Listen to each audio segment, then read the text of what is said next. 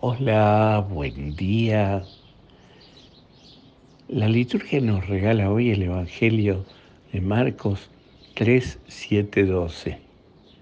Nos invita a meditar que el Maestro se retira con sus discípulos, sin embargo la gente lo sigue por todo lo que él hacía por ellos.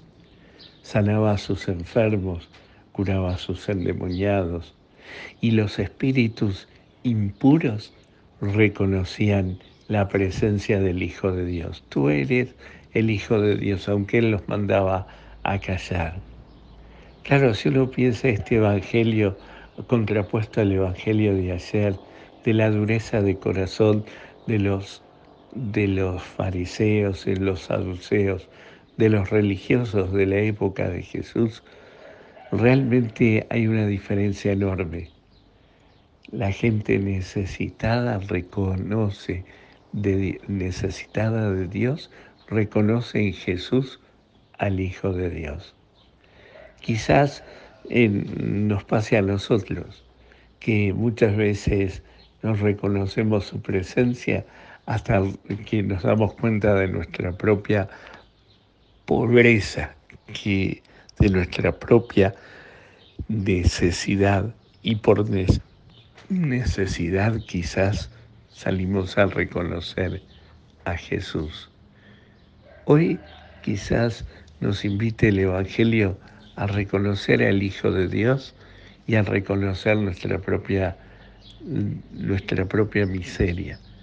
¿En quién salga esa diferencia entre nuestra miseria y lo que Dios quiere concedernos si no es ni más ni menos que Jesús, su Hijo.